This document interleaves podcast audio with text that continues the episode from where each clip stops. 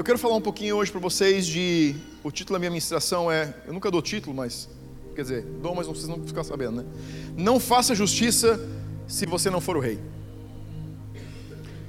Deus vem alguma, alguns dias trabalhando algo comigo no meu coração. E se tem algo que eu tenho aprendido é que eu não posso ler a Bíblia para ministrar para você. Eu tenho que ler ela para que Deus me ministre e depois eu tenho algo para liberar. Então, hoje eu quero ministrar aquilo que já está ardendo uns quantos dias alguns pensamentos que Deus tem me dado. E eu quero falar um pouco sobre justiça. Justiça ou injustiça? Justiça é algo que toma o coração da gente. Se tem algo que todos nós nascemos, eu diria que faz parte do pacote de fábrica de todo mundo, é senso de justiça e desejo por ver justiça feita.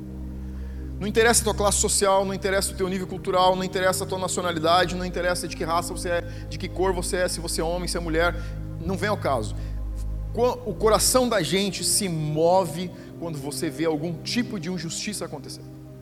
Com você, com alguém que você ama, com alguém que está perto de você, com alguém que está longe de você. Pensa num negócio que mexe com a gente, que mexe com. que põe o nosso sangue a ferver. É injustiça. Deus colocou algo dentro do ser humano que é ativado instantaneamente quando você vê algo que foge, que você está vendo que alguém está abusando emocionalmente, fisicamente, quando você vê algum tipo, seja o tipo que for de abuso verbal, automaticamente teu coração começa, o negócio começa a ferver aqui dentro. Se você é meia que nem eu, que nem colérico e sanguíneo, você está ferrado. Aí você está ralado mesmo, porque o negócio vai ferver, vai, vai correr assim 500 por hora nas veias. Então, mas mais ou menos, independente do teu temperamento, todos nós temos um senso de justiça interna. Mas o nosso senso de justiça pode ser a maior arma contra a gente mesmo. Se tem algo que pode fazer mal, é o teu senso de justiça. E eu quero falar um pouco de como a gente precisa cuidar e pessoas que não cuidaram disso na, na Bíblia e como eles quebraram feio. Você já assistiu Superman? Sim ou não? Quem assistiu Superman? Tá, eu não sou tão velho assim, fala sério, né? Quem não vai levantar a mão no que eu pergunto se você ama tua mãe? Isso, obrigado. Alguém levantou a mão. Você assistiu Superman? O que é por que, é que o Superman é forte? Porque ele é. Da onde é a naturalidade dele? Ele é da onde? Krypton, planeta Krypton, certo? Tá, ele não existe, eu sei. A gente está falando do filme, caramba. Vai lá, viaja um pouquinho comigo. Se não viajar, você não vai fluir em dom nenhum. O lúdico é a maneira que Deus usa para falar contigo. Esquece. Tá, ele vem do planeta Krypton, certo? O que é a única coisa que pode matar o Superman? Kryptonita.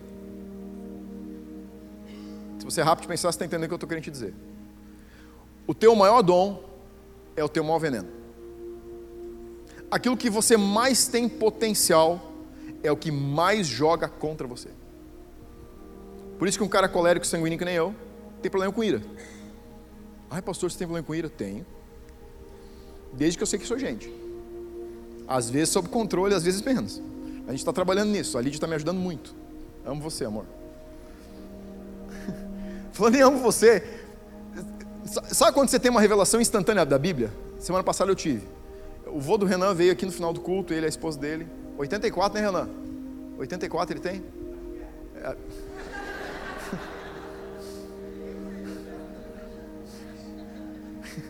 É ruim, é ruim demais, né?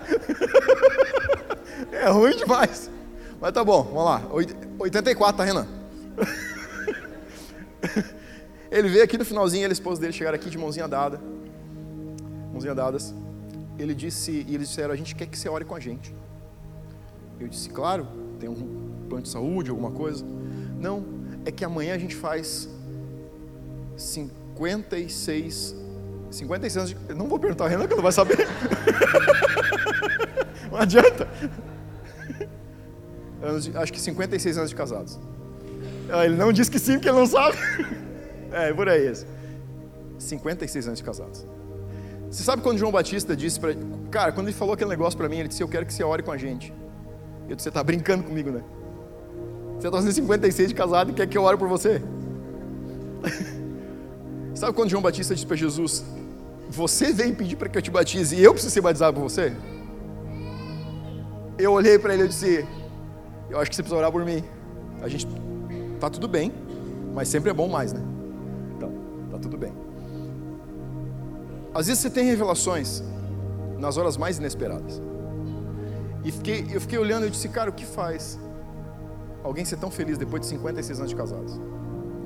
Eu disse, que privilégio a gente ter um casal aqui dentro que está dizendo, a gente está celebrando isso. A gente é feliz demais.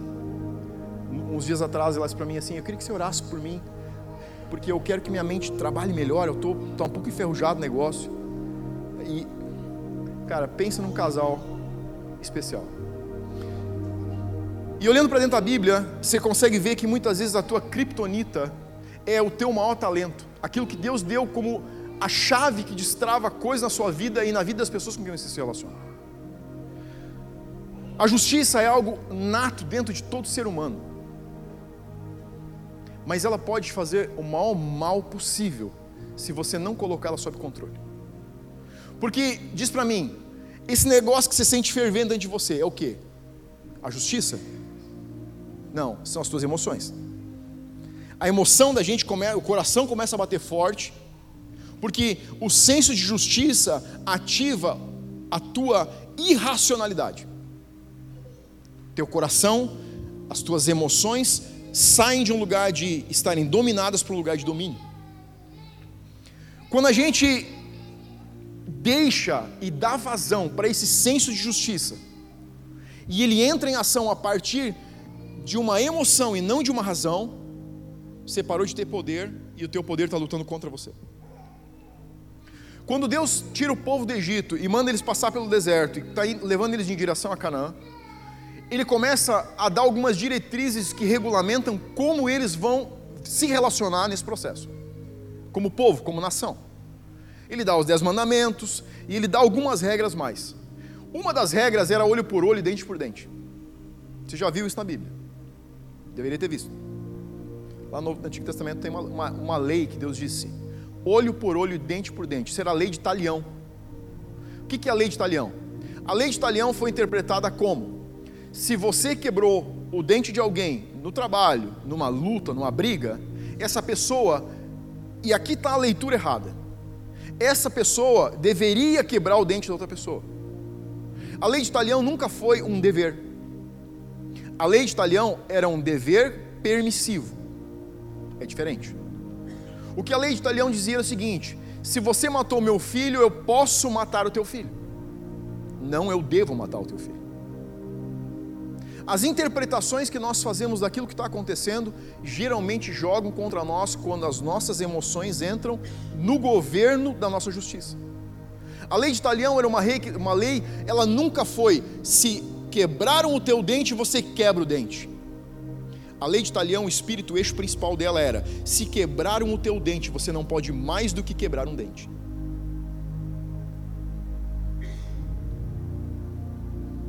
Porque o coração do homem, a justiça que a gente tem, o senso de justiça, sob o governo das emoções, nunca te leva num lugar de igualdade, sempre te leva num lugar de injustiça.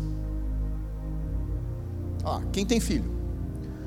Qual é o sentimento que te dá quando alguém machuca teu filho, numa brincadeira que seja. Quando na escola eles é, fazem bullying com teu filho.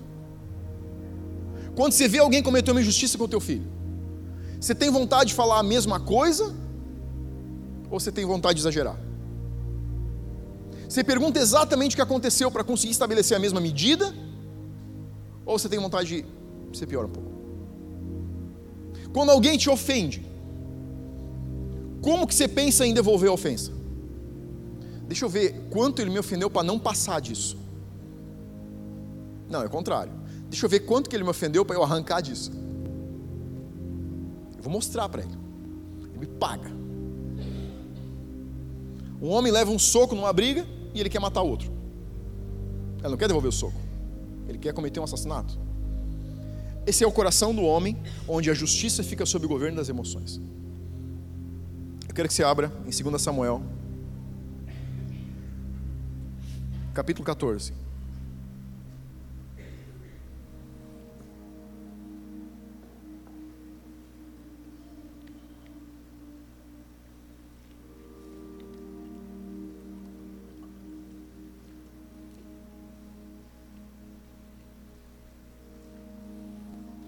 Amém?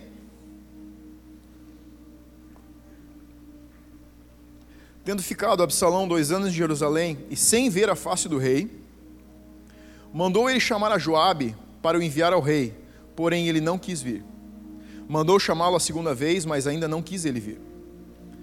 Então ele disse a seus servos: Vede ali o pedaço de campo de Joabe, pegado ao meu, ou seja, ao lado do meu. E tem cevada nele, ide e metei-lhe fogo. E os servos de Absalão meteram fogo nesse pedaço de campo. Então, Joabe tinha um pedaço de terra ao lado das terras de Absalão. Absalão disse o seguinte: chama Joabe para vir aqui, Joabe não vem, e eu mando botar fogo no campo dele com todo que, tudo que ele tinha plantado de cevada. Você já está vendo o nível de desigualdade da ofensa. Absalão se sentiu ofendido só porque Joabe não veio. Porque você não veio, isso me ofendeu, eu vou acabar com tudo que você plantou nesse ano. Desigualdade. Então Joabe se levantou, foi à casa de Absalão e lhe disse: Por que meteram fogo os teus servos no pedaço de campo que é meu? Respondeu Absalão a Joabe: Mandei chamar-te, dizendo: Vem cá, para que te envie ao rei, diz ele: Para que vim de Jesus? Melhor me for estar ainda lá, agora, pois, quero ver a face do rei, se há em mim alguma culpa que me mate. Então Joabe foi ao rei e lhe disse: Chamou e lhe disse: Chamou o rei a Absalão, e esse lhe se apresentou e inclinou-se sobre o rosto em terra diante do rei. O rei beijou a Absalão. Absalão é um dos filhos de Davi, assim como Amnon e assim como Tamar. Davi não teve uma esposa só, e quando ele vai para Israel, ele já está começando a reinar em Israel, ele já tem pelo menos duas esposas e ele se casa mais vezes.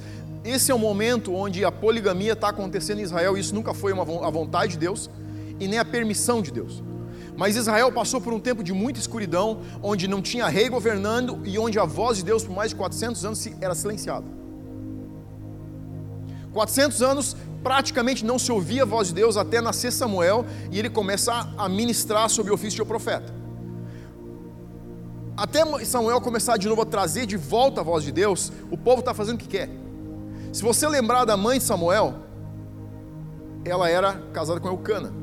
Eucana tinha duas esposas, poligamia. Não era algo que Deus tinha ordenado fazer, mas os homens faziam porque não entendiam, já tinham perdido a direção que Deus tinha para eles. Amnon, Tamar e Absalão são filhos de Davi. Absalão ama de uma forma muito especial. O coração dele tem um carinho especial por Tamar, a sua irmã. Aminon também ama Tamar, mas não com carinho. Ele tem um amor de paixão, amor sexual principalmente. Se você olhar a origem que tinha, é que ele era apaixonado, ele era gamado na irmã dele chamada Tamar. E ainda culturalmente, nessa época, o, as famílias casavam entre si. Então, Amnon poderia ter pedido ao rei que lhe desse o favor de se casar com Tamar, mas ele dependia do favor do rei para que isso acontecesse. Como Amnon está tão decidido a ter Tamar como sua mulher, ele decide não perguntar ao rei e ele pergunta um conselheiro, um amigo, um não bom amigo. E escuta um conselho onde esse amigo diz assim: Olha, não, por que você não faz? Finge que está doente, chama o rei para ele. O rei vai vir te visitar. Quando o rei vier, você pede para que Tamar venha fazer bolos para ti. E quando ela vier, você chama ela até o teu quarto. O que você acha que vai terminar isso? Termina no estupro. Então, Aminon estupra Tamar. E a Bíblia diz que com a mesma paixão que ele tinha, aquele negócio louco por Tamar, ele a rechaça, repudia. Imediatamente após o ato, ele sente repulsa então ele comete perante a lei algo muito pior, que é o repúdio depois do estupro.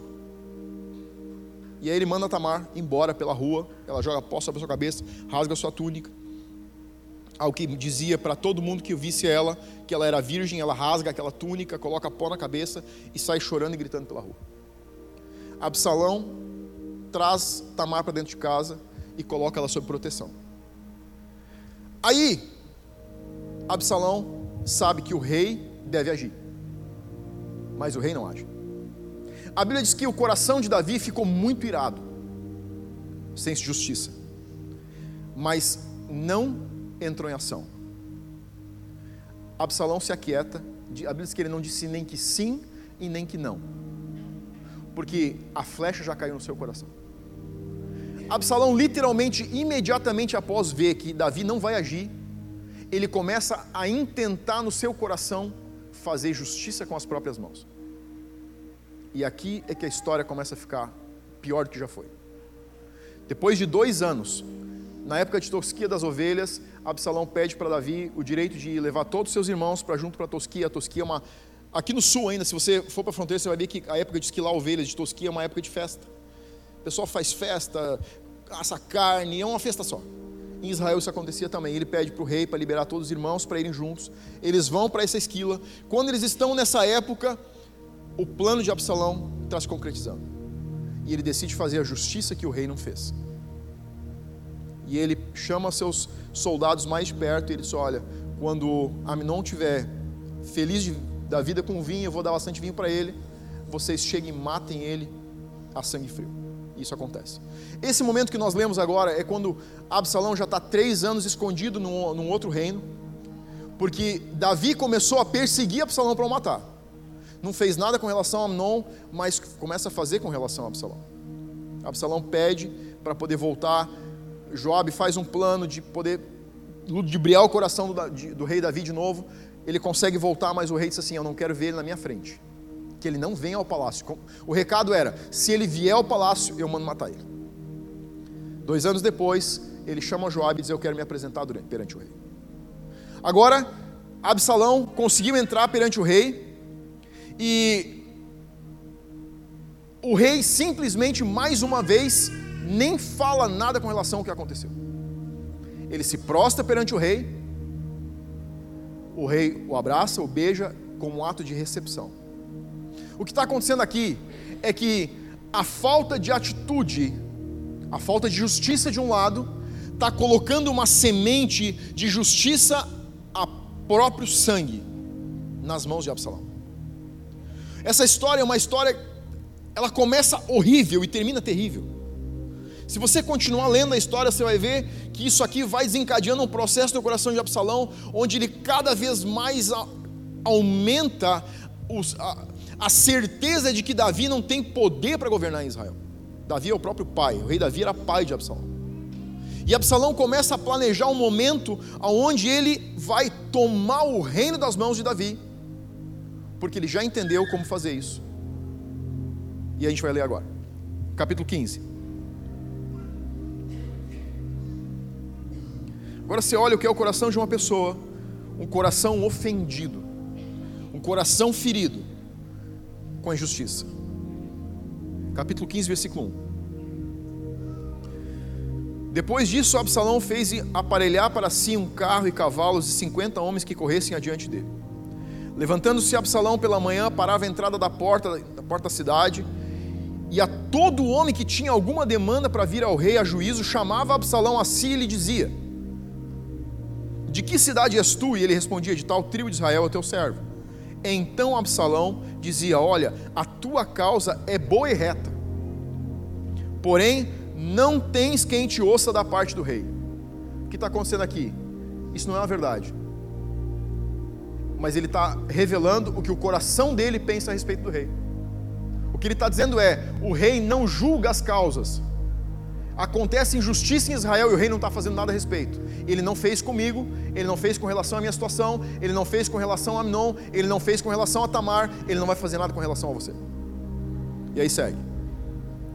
Dizia mais Absalão: Ah, quem me dera ser juiz na terra, sem justiça, para que viesse a mim todo homem que tivesse demanda ou questão, para que eu lhe fizesse justiça.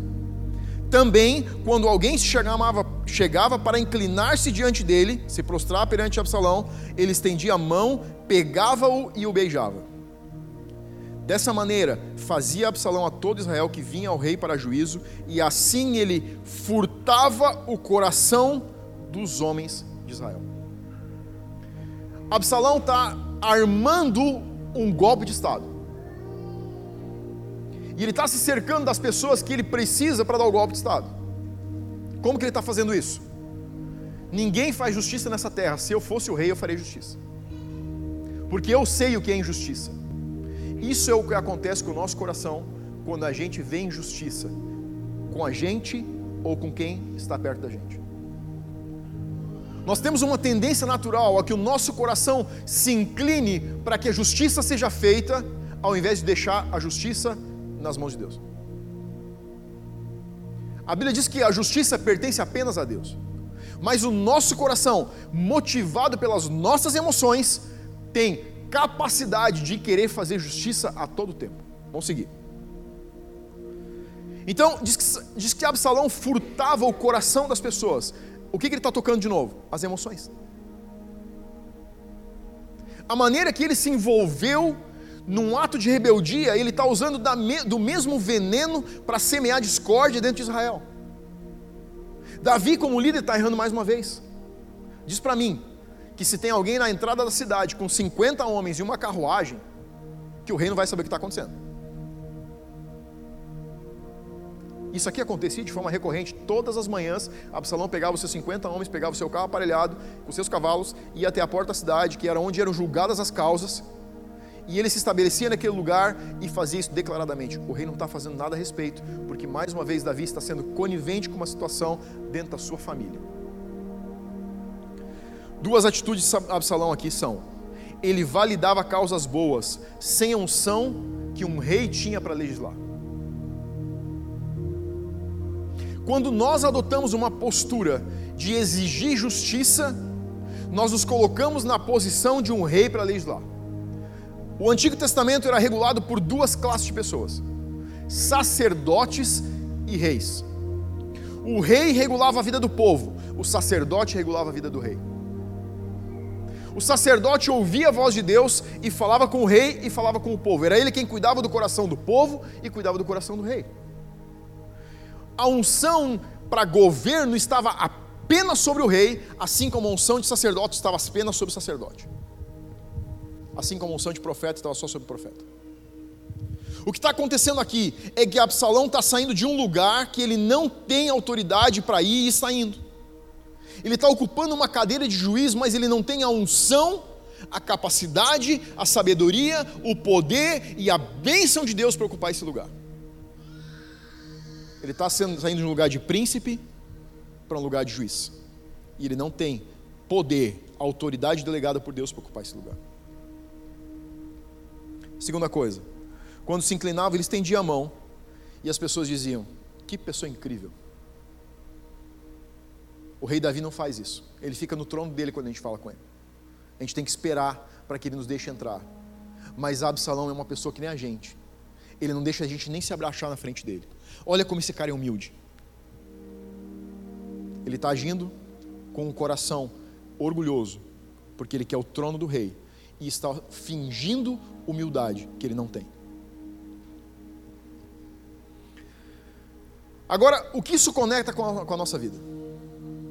Tem alguns pontos bem interessantes. O primeiro deles é: você não consegue passar por esse mundo, por essa terra, você não consegue viver a tua vida sem sofrer injustiça. Ela faz parte da vida. Injustiça faz parte de estar vivo ou você, ou alguém que você ama, incansavelmente vai estar passando por um momento de injustiça. Você não vive num mundo justo. Agora, o que a gente faz enquanto está passando por essas temporadas é que vai definir qual a posição que nós estamos ocupando em Deus. Absalão decidiu ocupar uma cadeira que não lhe pertencia. Jesus em Mateus capítulo 7, você não precisa abrir agora, eu vou só eu ler aqui. Diz, Mateus 7, 1 diz: Não julgueis para que não sejais julgados. Pois com o critério com que você julgar, você será julgado, e com a medida com que tiveres medido, você será medido. O que Jesus está dizendo é o seguinte: tudo que você consegue fazer quando você adota a posição de juiz é determinar a medida com a qual você vai ser medido. Deus não muda o que ele sabe sobre alguém ou uma situação por causa do que eu penso da pessoa ou da situação. E embora pareça injustiça, ou embora seja injustiça, o meu coração não é reto o suficiente, não é equilibrado o suficiente, ele é um pêndulo que se move. Eu não tenho a unção para ocupar a cadeira de juiz. Absalão está ocupando uma cadeira que não lhe pertence. E você pode pensar assim, ok, mas o que Amnon fez com Tamar é injusto. É injusto. Eu concordo com você. Mas isso não dá a Absalão o direito de fazer justiça. Isso você concorda comigo. A justiça tinha que ser feita pelo rei, pelos juízes da cidade, homens sábios, experimentados, que estavam nas portas da cidade e julgavam as causas que aconteciam. Pessoas que estavam fora da situação tinham a capacidade de julgar entre o certo e o errado. Quem está dentro da situação não tem autoridade para julgar. Por isso que toda vez que nós entramos em um lugar de julgamento, com uma situação, com uma pessoa, com algo que está acontecendo, imediatamente que você, no momento que você está relacionado à situação, você perdeu sua autoridade de julgar. Você não pode julgar algo no qual você está envolvido. Para que um juiz, para que um homem pudesse julgar uma causa, ele não podia estar envolvido nela. Ele precisava do veredito de pessoas que estavam de fora da situação. Pessoas que olhavam a situação sem a emoção estar envolvida. Sempre que a emoção fica envolvida, você perde o controle da razão. Quando você perde o controle da razão, o teu coração entrou em um movimento pendular. O coração do homem é que nem um pêndulo. E quando o pêndulo balança, ele pode cair em qualquer lado. O coração de Davi tinha um pêndulo que inclinava para a direita. Conivência, permissividade, falta de liderança. O homem que era segundo o coração de Deus. Mas o coração de Absalão caía para a esquerda. Tem que ser feito justiça nessa terra. Aqui, é feito, aqui são aceitas injustiças. Eu vou ter que fazer algo a respeito disso. Alguém tem que fazer algo a respeito disso. No capítulo 13, você não precisa abrir, de 2 Samuel diz assim: Absalão deu ordem aos seus moços, dizendo: Tomai sentido, quando o coração de Amnon estiver alegre de vinho, e eu vos disser: Feri a Amnon, então o matareis. Não temais, pois não sou eu quem vos ordena, sede fortes e valentes. Olha, olha o detalhe aqui. Quando o coração de Aminon estiver alegre de vinho. Agora, segura isso e eu vou te ler a sequência. Em 2 Samuel, capítulo 18. E aí eles matam Absalão, matam Aminon quando ele está semi-bêbado, quando ele está faceiro por causa do vinho. Agora em 2 Samuel, capítulo 18, diz assim: então disse Joabe: O que está acontecendo aqui?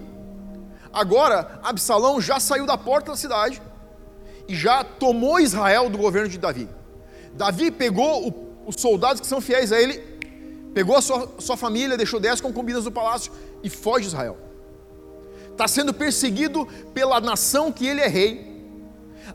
Absalão está governando em Israel, foi empoderado como rei, já está se sentando no trono. Davi está fugindo, e Absalão começa a perseguir Davi para o matar. Então disse Joabe, que é o capitão da guarda de Davi: Não devo perder tempo assim contigo, falando com um dos soldados que viu Absalão preso pela sua cabeça. A gente não sabe se ele estava preso pela cabeça ou se ele estava preso pelos cabelos. Diz que o cabelo de Absalão era, ele era muito formoso, de corpo, de rosto. Diz que seu cabelo era cortado de tempo em tempo quando ficava pesado para ele carregar e ele era vendido ao preço que o rei determinava. A história não diz se ele ficou preso pelos cabelos numa árvore ou por, pela cabeça. Mas o fato é que o mulo, a mula que ele está andando, dentro da floresta, sai debaixo dele e ele fica suspenso, preso. Um soldado vai para Joabe, que é capitão do exército Davi, diz: Joabe, Absalão está preso lá numa árvore, mas eu não fiz nada. O rei diz que é para ter piedade dele, eu não vou botar a mão nesse cara. Joabe agora tem uma atitude, ele diz o seguinte: Joabe tomou três dardos e transpassou com eles o coração de Absalão. Quais foram as palavras que Absalão usou com seus soldados para matar Aminon? Quando o coração de Aminon estiver alegre, vocês o matam.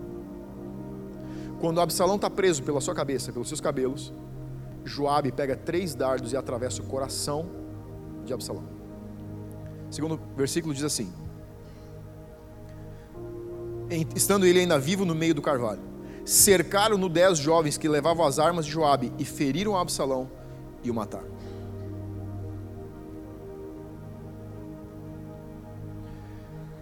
Jesus disse em Mateus: a medida com que você julga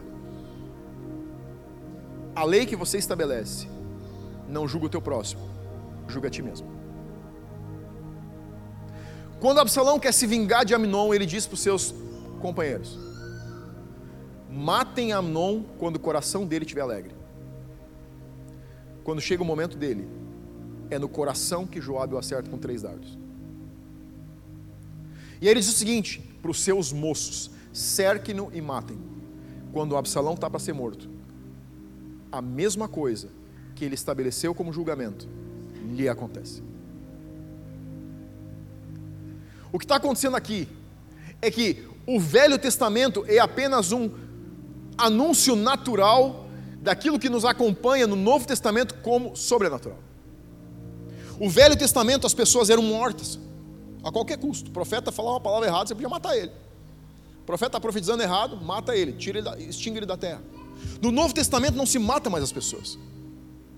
O que você faz aqui não tem a ver com a tua vida física, mas tem a ver com a nossa vida espiritual. Quando nós estabelecemos uma vida debaixo de julgamento, quando nós olhamos para as pessoas e julgamos a partir das nossas impressões, a gente está estabelecendo uma linha com a qual Deus vai nos medir.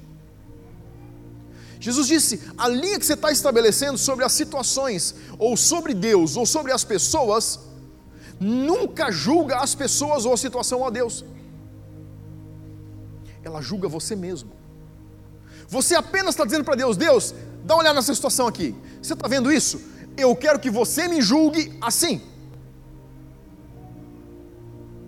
Porque, diz para mim, que situação muda por causa dos nossos julgamentos? O que fica diferente quando você estabelece o julgamento? Mudou alguma coisa? Não muda nada. Não que você possa ver. A não ser que Deus, na sua presença, comece a notar. Diz, entendi. Esse é o padrão. Deixa eu botar aqui. Eu vou lembrar disso. Sabe quando você diz para o filho assim? Eu vou lembrar quando chegar em casa. A gente vai conversar sobre isso. Quando a gente estabelece julgamentos, Deus está dizendo o seguinte: a medida que você está estabelecendo julgamento é apenas uma forma. Eu estou colocando, você está colocando na minha presença uma medida que vai ser estabelecida. Agora, por que é que isso é tão pesado? Porque aí a gente pode pensar o seguinte: mas Deus não é um Deus de amor? Deus é um Deus de amor, um Deus de graça. Mas o mesmo Deus que é um Deus de amor e de graça é um Deus de juízo. Você concorda comigo? Sim. Só que o Deus de amor e o Deus de juízo não estão no mesmo lugar. Ou ele julga através do amor, ou ele julga através do juízo. Sou eu que decido me posicionar debaixo da graça ou debaixo do juízo. Não é Deus que toma essa decisão. A decisão cabe a mim. Quando eu olho para o Marcelo e eu julgo uma postura, uma palavra, uma frase, uma ação dele, eu estou dizendo o seguinte para Deus: eu entendo que eu tenho a mesma capacidade de retidão e juízo e justiça que Jesus tinha sobre a terra. O que eu estou dizendo é o seguinte: eu vou tirar Jesus da cadeira e eu vou me assentar para julgar essa situação. Quando eu tiro Jesus como meu advogado, eu me posiciono debaixo do juiz eu saio debaixo da graça e me posiciono debaixo da lei. Quando eu me posiciono debaixo da lei, eu estou dizendo que eu estou no mesmo nível de igualdade, de entendimento, de retidão de coração com a qual Deus olha cada situação na terra.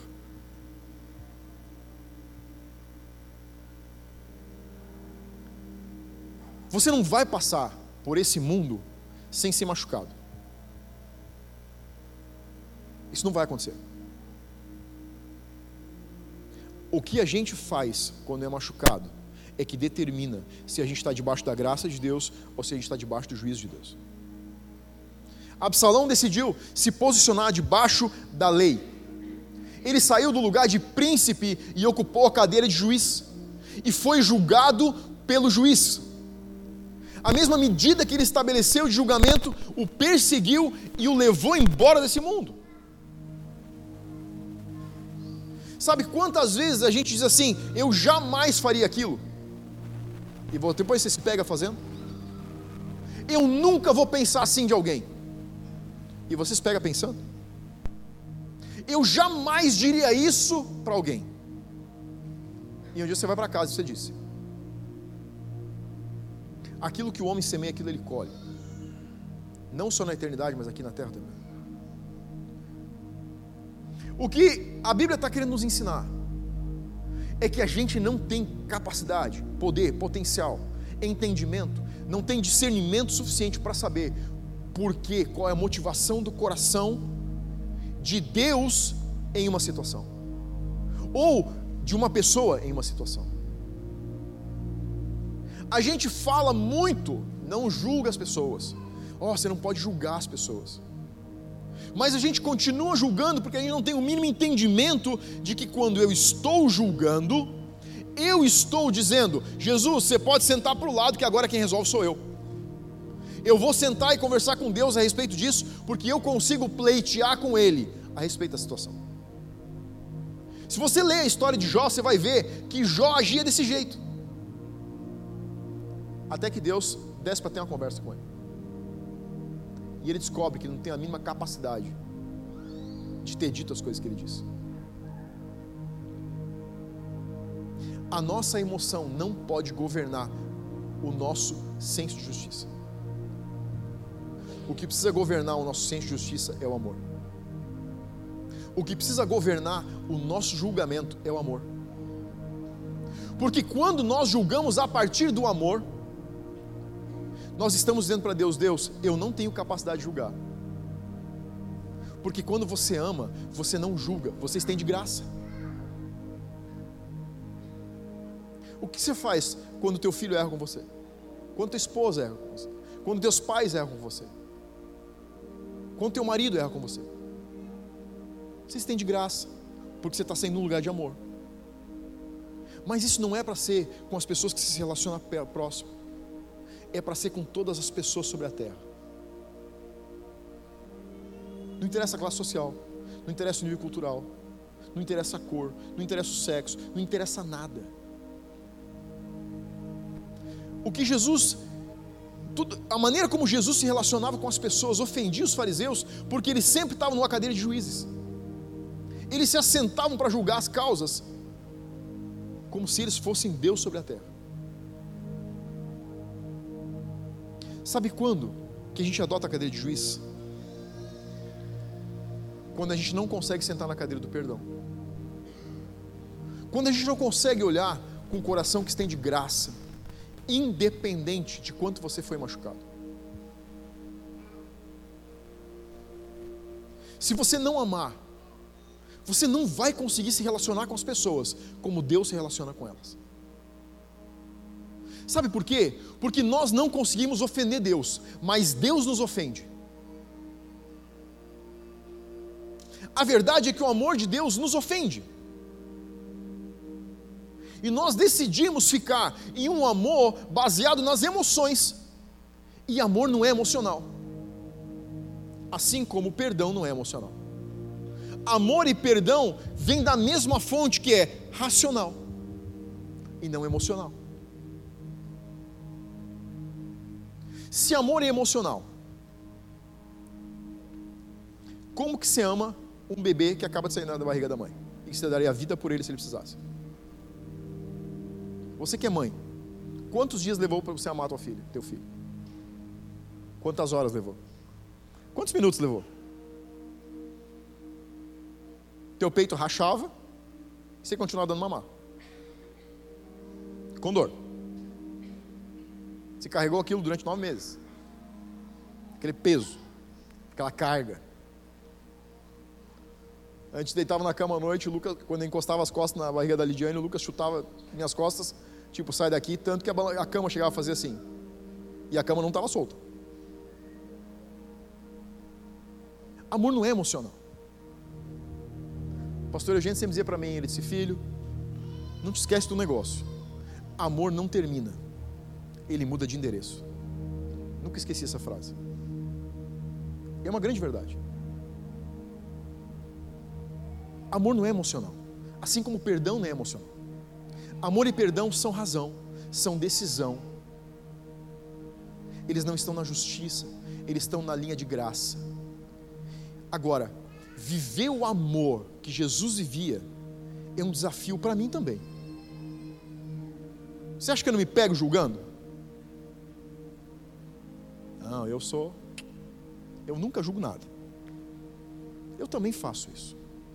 Eu não estou querendo dizer para você que eu sou perfeito, que você precisa ser perfeito. O que eu estou querendo dizer é que você precisa agir nas situações que você identifica sem juízo e julgamento. O que eu estou dizendo é que a forma de amor que Deus nos chamou para viver sobre a terra é com graça, é com decisão, é quando você decide amar, apesar dos defeitos do outro. É quando você decide estender graça, apesar de ele errar 70 vezes 7 no mesmo dia. Porque você está saindo do padrão emocional e está entrando no padrão da razão. Deus, eu decido amar como você amava. E eu estou ministrando essa palavra porque Deus tem falado comigo sobre coisas que a gente guarda no nosso coração e que impedem de Ele fazer mais no meio da gente, que impedem Ele de fazer mais na nossa vida. Porque a gente passa demais olhando para as feridas que a gente tem e menos para o tamanho do amor que Ele tem. E não adianta você perdoar pensando, bom, eu vou perdoar dessa vez e depois não vai acontecer mais. Vai acontecer de novo. Se você é casado, vai acontecer de novo. Talvez de outra maneira, mas vai acontecer de novo. Esses dias a Lidiane né, conversamos. Você entendeu o que eu quero dizer com isso? E eu disse para ela, amor, te perdoo. Eu aproveitei para dizer, porque é, a maior das vezes é o contrário, né? Eu disse, eu te perdoo, eu já te perdoo pela próxima.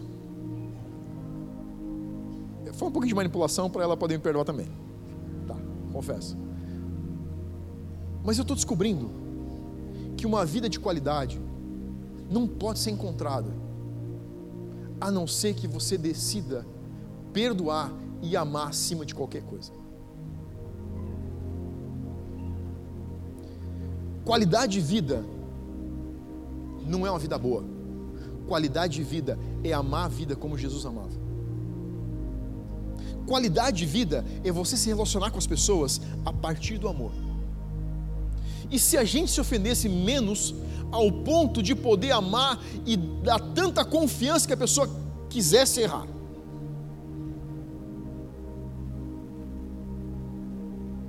E a gente não tivesse medo de se jogar numa realidade de vida onde realmente perdão e amor fazem parte do nosso dia a dia.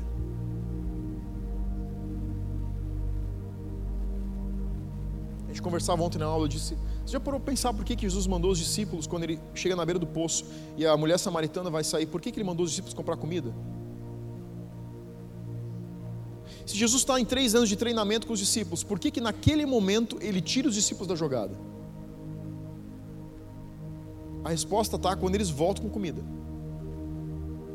Os discípulos voltam e diz que eles começam a se olhar e falar entre si: por que, que ele está falando com essa mulher? Essa é a resposta de por que, que ele tirou eles da jogada. Porque Jesus sabia que o coração deles não estava pronto para lidar com aquele nível de amor, onde um judeu e um samaritano, um homem, profeta, sacerdote e uma mulher impura, no sétimo marido, não casada, com o sétimo marido, conversavam. Isso ofendia. O amor de Jesus sempre ofendeu os religiosos de plantão. E eu tenho perguntado para mim: o que a gente precisa fazer para viver um amor baseado no amor que Jesus vivia?